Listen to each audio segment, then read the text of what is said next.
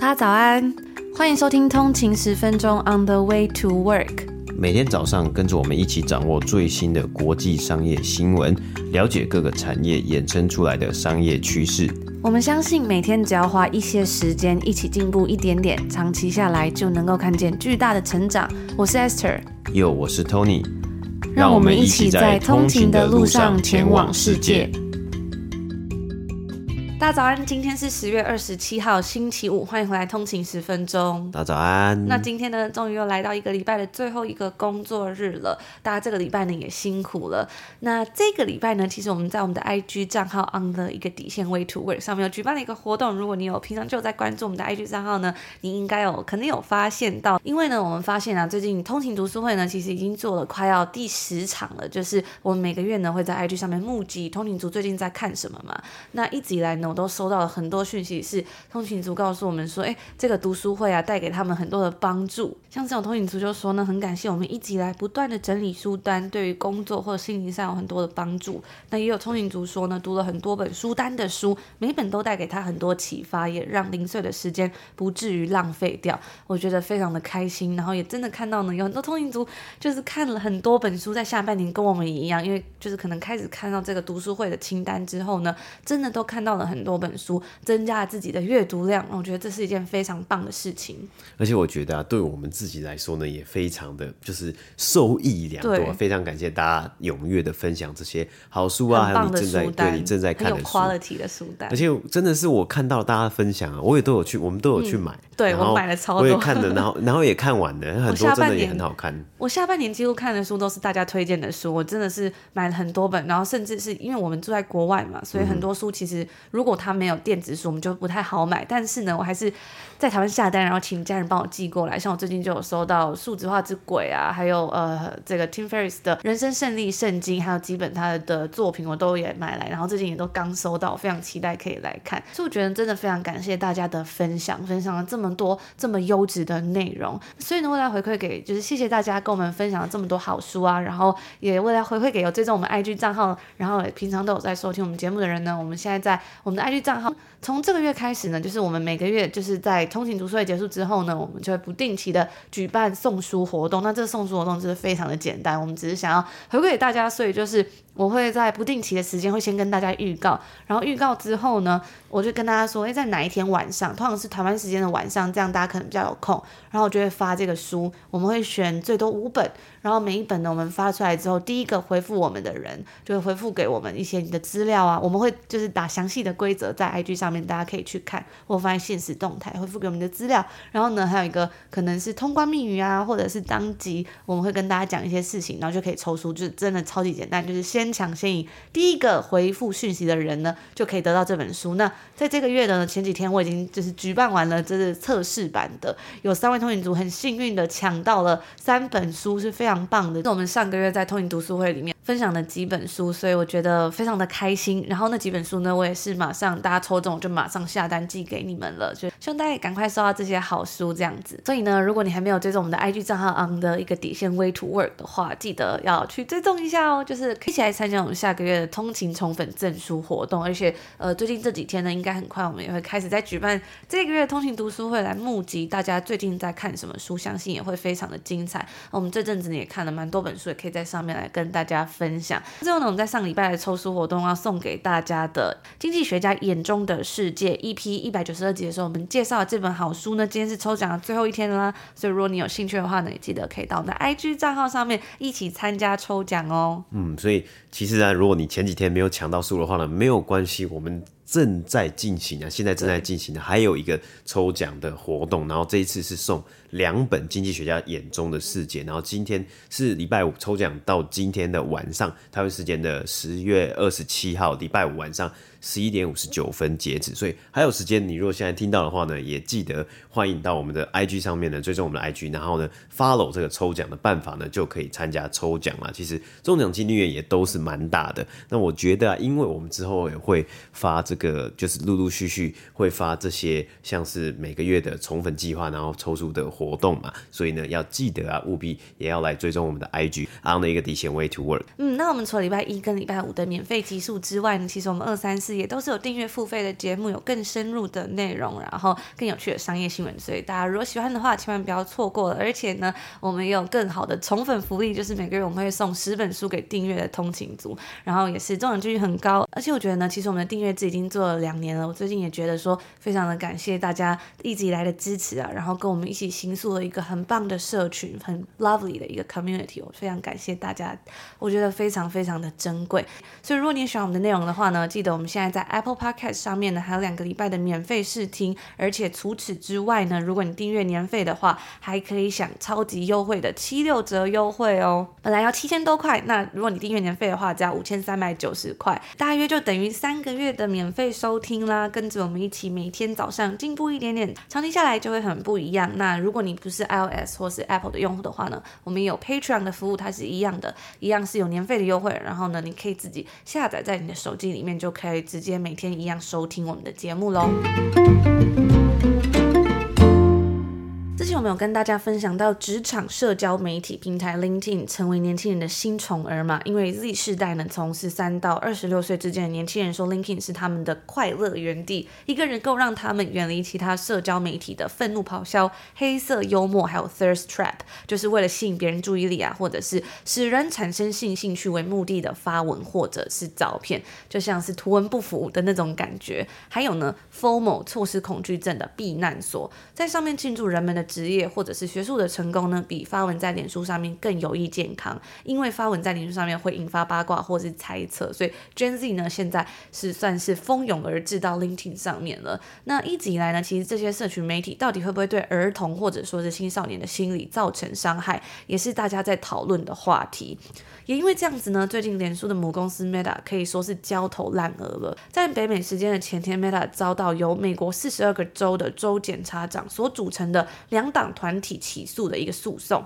指控呢这间社群媒体巨头蓄意的伤害青少年以及儿童，包括科罗拉多州、南卡罗来纳州以及明尼苏达州在内的大多数州呢都提起了联邦的诉讼，指控 Meta 在 Facebook 以及 Instagram 上面使用令人上瘾的演算法。来针对年轻人，然后公开的宣传美化，还有淡化他的社群媒体可能会造成的心理伤害，就是呢会容易让青少年感到 FOMO 的社群恐惧症。那这个 FOMO 呢，它指的是因为自己不在现场，所以产生的不安以及持续性的焦虑，然后就会令青少年上瘾，从而一直使用他们的社群媒体。就像有时候呢，你可能在看社群媒体，然后你就会看到，哎。怎么哪个朋友呢？他又做了一些很棒的事情啊，或者是参加了很多很棒的活动。那在此刻在看手机的人呢，可能就会觉得哇，我的生活是不是很无聊、很平淡？但其实呢，很多时候发在上面的东西都只是。一小部分的生活，并不只是完全的嘛，所以呢，他在这边讲的这种 formal 就是类似这样子的感觉，你会觉得好像自己的生活或自己整个人一文不值这样子。哥伦比亚特区、密西西比州、奥克拉荷马州以及其他五个州的州检察长呢，都分别对 Meta 提起了类似的州诉讼。在他们两百三十三页的诉讼报告之中啊，各州的检察官们使用了多达九次的 formal 这个字。而到底有哪些是会让人感到 formal 的功能呢？我想这个其实。实，就算我现在已经不是青少年了，也十分需要去了解一下的。那。举例呢，有像是动态上面会显示的是最受欢迎的内容，而不是按时间顺序所发布的内容。还有呢，让用户你必须要一直无止境的去滑手机的策略，他们使用的方法是只策略性的显示贴文的一部分，所以呢，用户就必须不断的点按跟滑，直到你的手指麻木。而对于该公司而言，当你滑越多的手机，他们的利润就会越来越，因为啊，这等于你看到的越多的广告嘛。之前呢，我们在讲到别把你的钱丢到死的这个书里面呢，他其实就有讲到说，其实呢，嗯，在人生的体验里面很重要，就是你要去增加你的记忆股息。那你的记忆呢，当你创造了美好的体验呢，在未来想起来的时候，它都会回馈给你更多类似这种记忆股息的东西嘛。所以呢，这个东西啊，以前在以前年代呢，可能就是当你跟朋友或是你跟家人聚会的时候，你会讲到啊，我们那个时候啊一起做了什么事，真的好开心哦，或是我们在几年前一起去哪里玩了，真的是很难忘的回忆。那这个东西的威力呢，其实是非常强大的。所以那时候他在书里面他就写到说，这些科技巨头啊，当然也了解这个记忆股息的道理，所以呢，他们甚至还把这个东西拿来赚钱了。那在这本书里面，那个作者就讲到啊，那你自己为什么也不能把它拿来赚钱呢？当然，可能赚到不是实质的钱，但是很宝贵而无价的体验。这场诉讼呢，Meta 的回应是说，该公司与州检察长们一样，致力于为青少年提供安全、积极的线上体验。他们认为啊，诉讼并不是解决问题的有效途径。那我自己是蛮好奇的，不知道怎么样呢才是一个有效的途径。根据过去几年的一些报告跟警告都指出，不断滑手机、使用 Instagram 等等的社群媒体，可能会损害年轻人的心理健康。在两年前呢，脸书的这个吹哨人 Frances Haugen 就泄露了 Facebook 他们内部的文件的 Facebook Files，其中呢就显示了来自公司内部的可怕研究结果。当时呢就发现，美国每天有两千两百万名青少年登入 Instagram，而该公司呢也心知肚明啊，它的平台正在严重损害他们许多青少年，尤其是少女的呃精神状况。当时泄露出来的一张投影片之中，更写到说，我们让三分之一的青少女身体形象问题变得更加的严重。那在今年五月份的时候呢，美国的卫生局局长也发布了一项公共议题，表示社群媒体给儿童健康增加了重大的风险。不过，虽然现在青少年们要面对到更严峻的心理问题，比如说到底要不要使用社群媒体，但是呢，社群媒体到底会不会伤害心理健康之类的议题，专家们仍然是保持着两极的态度。公共卫生专家们也都努力的想要找出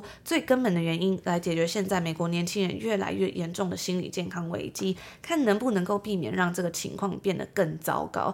我前阵子呢看了这个一本书，是吴小乐的那些少女没有抵达。在书里面呢，他非常的深刻的写下现在新一代年轻人呢这些社群媒体对他们来说的重要性。我记得里面呢，他就有写到一个比喻啊，非常非常的生动。他就说呢，其实呃，对现在很多年轻人来说呢，你去学校的时候，很像只是在彩排而已，真正上演的一个剧。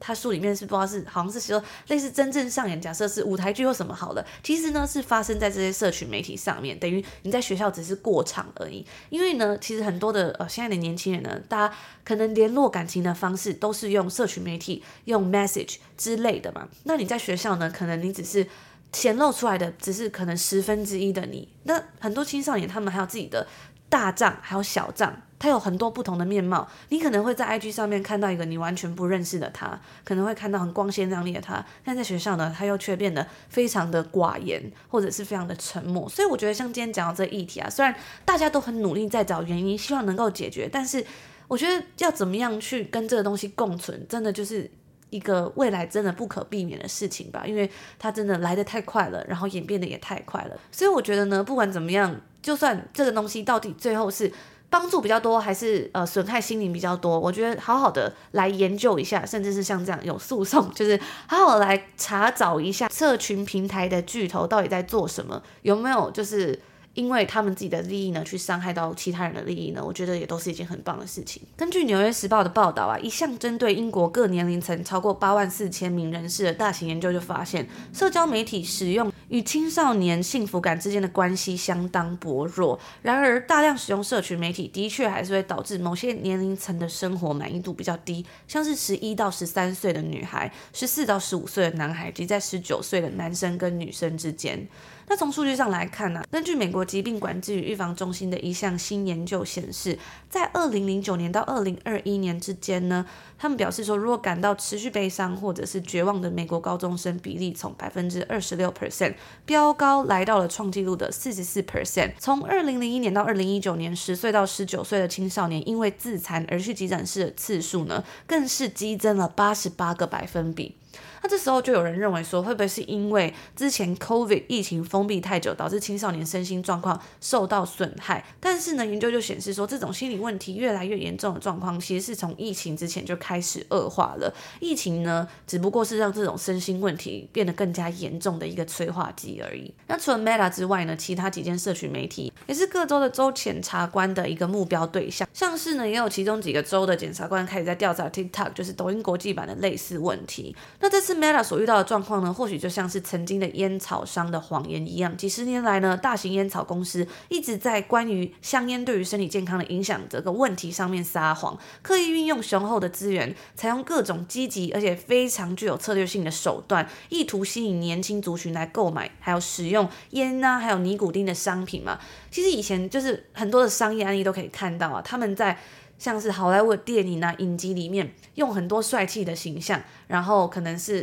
比如说 cowboys 牛仔们在抽烟，大家应该都有印象，或是 James Dean 啊之类的，拿着香烟好像很帅气这样。那到后来呢，后来才被发现说，他们这样子是刻意运用这种嗯他们的资源，然后去让这个事情看起来非常的酷，然后让年轻人因为。年轻人是特别容易受到这些东西的影响嘛，所以你可能就会觉得哦，抽烟就会联想到抽烟很酷。等到你真的去抽，抽久了你就上瘾，你就成瘾了，你就成为他们的死忠顾客，于是他们就可以赚进大把的资金了。在烟商内部的文件也显示出，为了吸引年轻族群成为新的烟品使用者，以取代每年死于香烟侵害的数百万人口，从产品设计到销售活动都是经过深入研究而且计算过程的。直到二零零六年，美国癌症协会起诉烟草公司这个。东西呢，才开始有了转变。我觉得 Meta 现在所面临到呢，或许也是现在这样子的一个状况吧。虽然我们还没有办法，就是板上钉钉的说，它就是能够这样造成年轻人心理伤，但是从数据上来说，我觉得呢，还有包括我自己身边，我觉得我看到的这些状况，跟我自己使用下来状况，我觉得你说他没有真的刻意去针对这些很 addicted 的。一些 feature 让别人会去上瘾，或者是说让你开始会对自我感到怀疑、啊，或者然后然后呢，你就会更想要去滑，更想去看嘛。我觉得，嗯，如果说他没有刻意，好像就有点太过了。但是要怎么样去拿捏，当然还是在我们人自己的手上嘛。只是我也曾经跟大家分享过，之前有听一集 podcast 在说啊，你没有办法去打一场你不可能会赢的仗嘛，因为你所点击下的每一个举动，它都可以在作为它更精密去计算，然后预测你下一步会怎么做的时候，你怎么可能赢得过他？你绝对是会上瘾的，所以我觉得这有时候你，就不能过来说啊，你就是你自己要玩手机，或是你不要玩就好，这么简单的事情了。所以这次的 Meta 诉讼也是如此啊，跟这个烟商的，或许在未来几年呢，这个也会变成一个案例吧，在呃可能 case study 或者在商业上面的案例，就像是这些烟草商一样，现在大家其实都可以看到嘛，就是。这些烟商呢，就是被判定了，就他们就是运用这些手段去操纵年轻人的心，因为年轻人是最 vulnerable 的，他们是最脆弱，而且最容易受到别人影响的。那 Meta 的状况会不会在未来的几年，或是甚至是很久很久以后，也会变成一样的呢？而且啊，他这次是针对的是心理问题，那最重要的是这关系到青少年，就是未来国家栋梁的健康嘛，我觉得这真的是还蛮值得去思考，就在今天跟大家分享。刚好我们今天的第一则新闻谈到 Meta 嘛，然后这个礼拜呢，其实也是美股的重磅的财报周，所以呢，今天我们第二则新闻呢，就来看看在北美时间昨天周三，因为今天是北美时间周四嘛，在昨天呢公布财报的 Meta 它最新一季的表现啊，那脸书的母公司 Meta 呢，在最新一季缴出了销售额三百四十一亿美金的表现啊，高于分析师预估的三百三十五亿美金。那以 Meta 来说呢，它有将近九十九 percent。基本上啊，是全部的营收呢，都是来自于该公司旗下的社群平台的贩售广告的行为，包括 FB 啊，还有 Instagram 啊等等的。那剩下的一趴的销售额呢，应该大多数呢是来自于该公司过去几年呢积极进军，甚至为了它改名的 Metaverse 元宇宙的 Reality Lab。那之中呢，其实它最主要的一个呃收入来源就是贩售它的。这个实体的 hardware 就是它的这个头戴式装置嘛。那在最新一季呢，这个部分的营收啊是超过了两亿美金。可是呢，它的亏损呢也是持续在扩大之中。但是啊，和其他的科技巨头相比，我们这里举像是微软、亚马逊还有 Apple 苹果的营收来说呢，其实这三间这个科技巨头呢，它的营收是相对多元的。和 Meta 比较像的呢，则是 Google 的母公司 Alphabet。不过啊，其实 Google 的母公司呢，Alphabet 旗下也有推出云端运算服务，Google Cloud 呢，单季的营收也可以超过八十亿美金。另外啊，亚马逊在这几年呢，则是积极的进军到广告市场啊。如果有用过亚马逊 Amazon.com 这个网络商店购物的话呢，你会发现呢、啊，它现在你在浏览一个商品的页面之中呢，其他的推荐商品，其他的部分呢，都是大部分呢都是换成了广告。过去呢，其实是透过你的浏览记录还有购买习惯呢，来推荐你相关的产品嘛。所以哦，过去大家会说，诶，亚马逊好好用，因为有演算法，然后它推荐你你可能喜欢的啊，你可能需要的。可是呢，其实现在呢，都是当然也是推荐你可能喜欢的，可是这些喜欢的呢，其实都是取代成为广告了。而回到 Meta 这一季的财报呢，销售额呢成长是比较惊喜的表现啊，较去年同期呢成长了二十三个百分比啊。那去年呢，因为 Meta 的销售额成长停滞，导致 Meta 的股价大幅度的下跌，从二零二一年最高的三百七十块美金呢，跌到了二零二二年的最低不到一百块美金而已啊。而今年目前为止呢，似乎呢是在去年经济状况不稳定之下离开的广告商，今年都有回归的迹象啊。而根据 Meta 的 CFO 表示呢，销售额年增率最大的贡献区块呢是来自于线上电商，就是 Online Commerce。其次呢是消费者产品 （Consumer Package Goods 以及游戏的这个产业。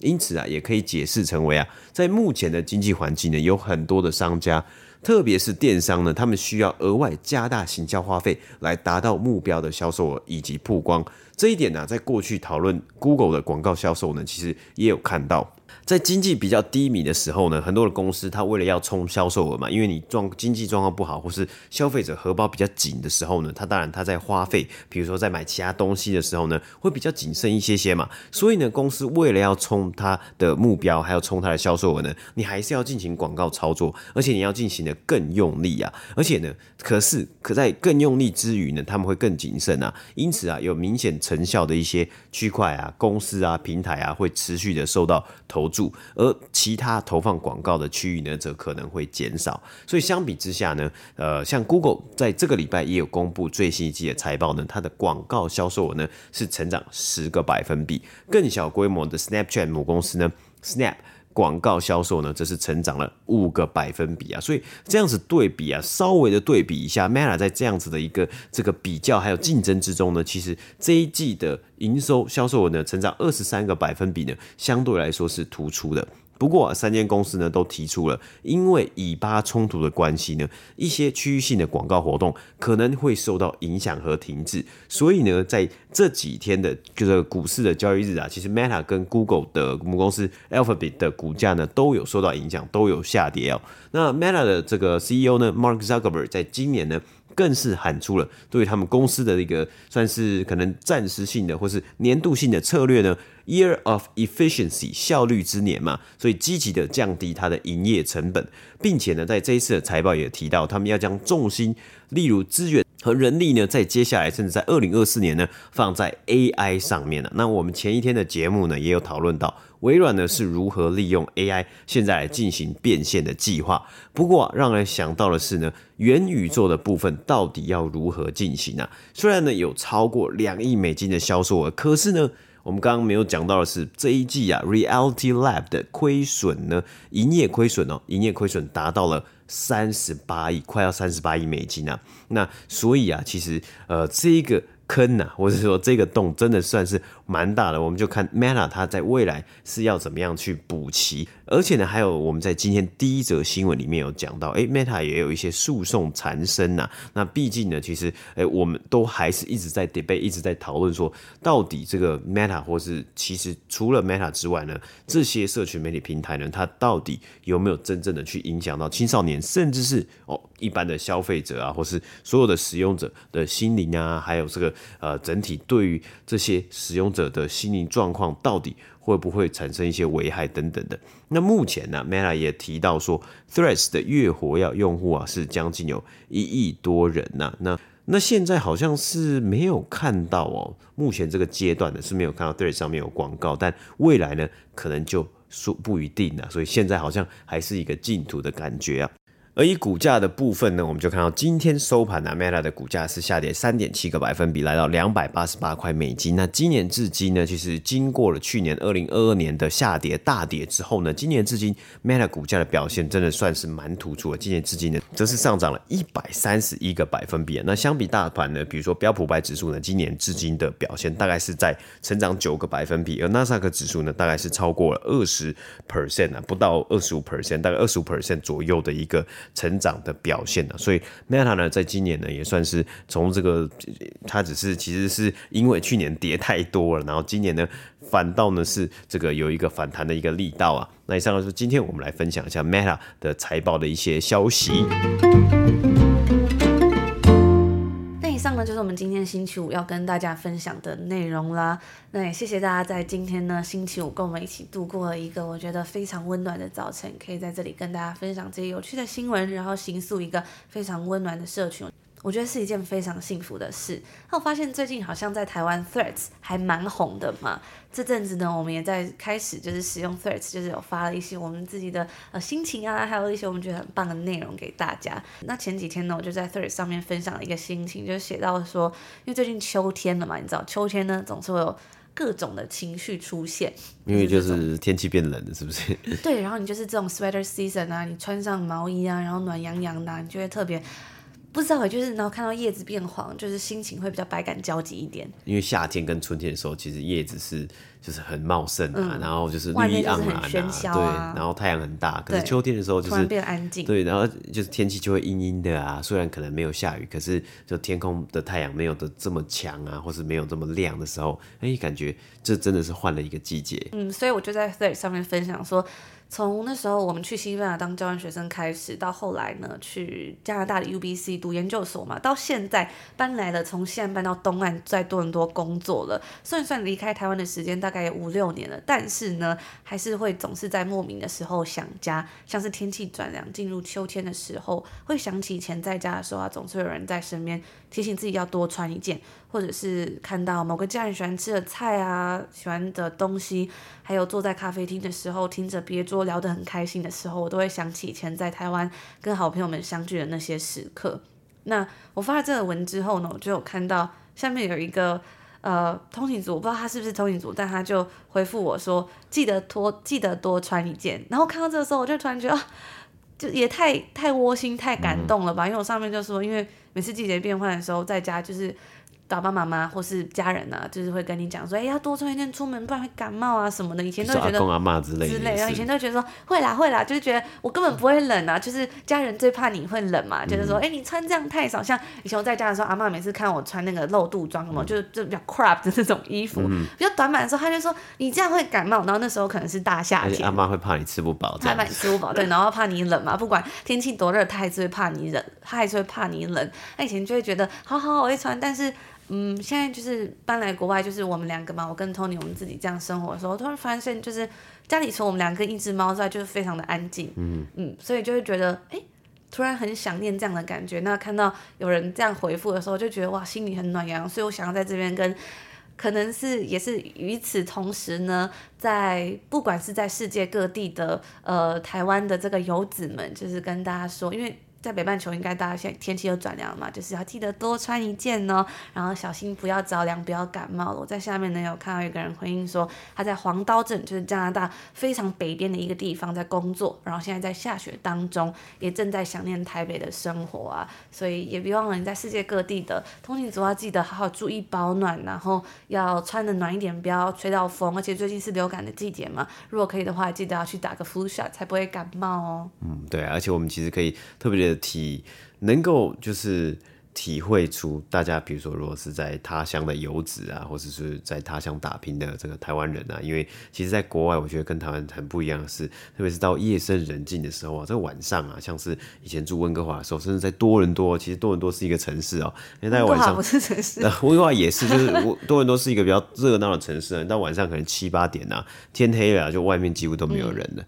会会在外面走动的，可能是要回家人，不然就是流浪汉。然后就是非常非常安静，然后什么声音都没有，除了消防车的声音。但是就是仅此而已啊。我记得像台湾，因为台湾有夜市啊，或是台湾有这个机车啊，或台湾就是有便利商店啊，所以你会觉得在外面就是晚上可能十一十二点啊，好像还是有一些些呃，就是气味啊，或是人的那种感觉啊，那可能是在城市的里面啊，但是在国外啊，是真的很很安静，很安静。而且因为大家如果在外打拼的话，可能家人都不在身边嘛，所以在国外可能就是只有自己一个人啊，或是呃可能室友啊，或是其他人啊之类的嘛。所以，呃，相信呢，可能这个感觉呢，感触啊，会非非常的特别的深。嗯，我也希望我们的 podcast 能够陪伴你在夜深人静的时候，或是早晨的时候，或者是任何你感到孤单的时刻，因为你不孤单，还有我们，还有所有的通勤族跟你一起在线上相见。那以上就是我们今天要跟大家分享的内容啦，也别忘了可以追踪我们的 IG 账号 on 的一个底线 way to work，还有呢，我有一个日常生活账号，最近也蛮常发一些影片的，之后呢也会固定在上面分享一些影片。最近想要更认真的来跟大家分享我们在加拿大的生活，所以大家记得就可以追踪一下我们的账号，然后那个日常的账号一个底线 way 点 daily，就是呃如果找不到的话呢，去我们的主账号 on the way to work 就可以看到啦。嗯，那也可以在 Threads 上面的搜寻通勤十分钟，应该就可以看到我们的账号了。那在 Threads 上面的分享的是比较多文字的一个部分嘛？就是我们 The Murmur。对，或是说，就是可能会跟其他的地方会比较不一样，可能是我们的一些观点啊，或是我们分享的一些文字啊，还有一些生活的一些书写之类的啊。那希望呢，就是带给大家不同的一些内容啊。所以大家如果想要看这些内容的话呢，也可以在 Threads 上面来追踪我们。那就在这里祝福所有通勤族，今天星期五有一个愉快的开始，美好的一天。那我们就下周见喽！下周见，拜拜。拜拜。